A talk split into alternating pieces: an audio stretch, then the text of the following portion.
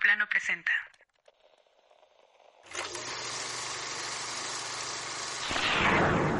Historias detrás de cámara.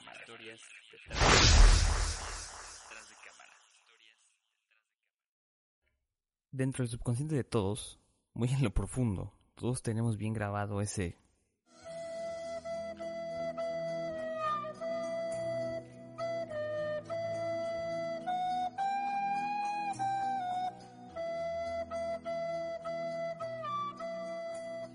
igual que todos, hemos entrado en un acalorado debate de si cabía Leo DiCaprio en la tabla junto con Rose.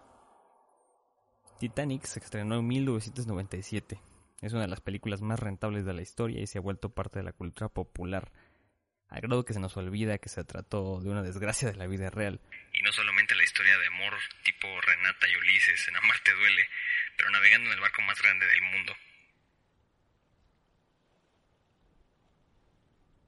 Ahora, para que esta gran película se convirtiera en lo que hoy es, requirió mucho sacrificio, aunque no de quien podríamos suponer.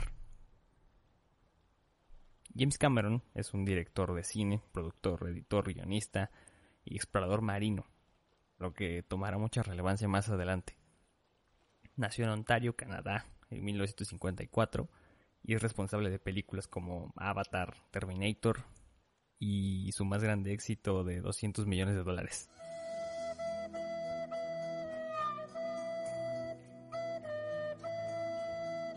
Y bueno, Titanic es una muy buena película por muchas cosas. Entre ellas que pues tiene mucha agua y ya dijimos que al parecer a James Cameron le gusta mucho el agua. Esto se comprueba cuando en el rodaje Titanic, que para sorpresa de muchos se grabó en una alberca y no en el original Océano Atlántico, pues sí parece divertido y necesario tener a muchos dobles de riesgo metidos en el tanque por horas.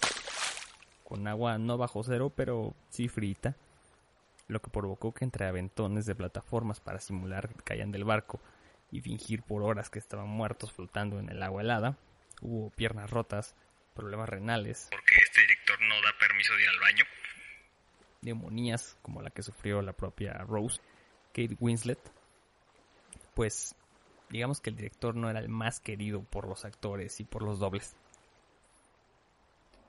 O como cuando le pidieron que mostrara algunos adelantos de su película a la prensa, pues él muy amablemente mostró a los medios una escena que había costado algo así como 100 millones de dólares, y pues él un ferviente defensor en contra totalmente de los spoilers, después de mostrarla a la prensa la eliminó para siempre, nada más porque sí. Esto nos da una idea de por qué muchos medios lo describen como el director déspota y tirano.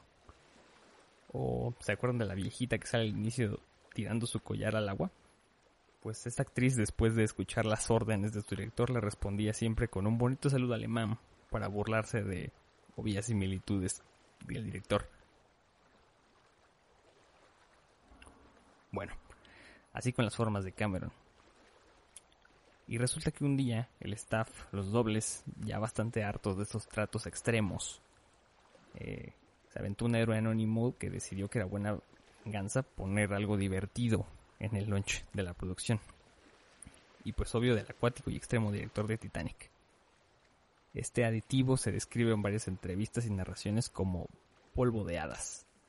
Lo que hizo que Cameron al darse cuenta de que todo su crew estaba bastante alterado por el desayuno, tuvo que correr a hacerse vomitar al baño para sacar la pequeña broma de su cuerpo. No es por justificar, pero igual y se lo ganó, ¿no? Así hay muchas anécdotas de James Cameron siendo algo bastante muy exigente como director. Quién sabe, chance y sin esas exigencias tan extremas no hubiésemos visto escenas tan memorables como las de esta película. Que seguro te han hecho llorar un chingo. Lo bueno es que entre tanta agua ni se nota. Y no sé ustedes, pero yo estoy seguro de que Jack sí cabía en esa tabla.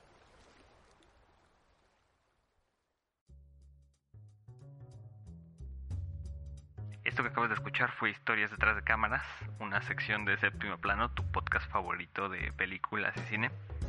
Si te gustó no olvides compartirlo, darle like y dejarnos tus comentarios.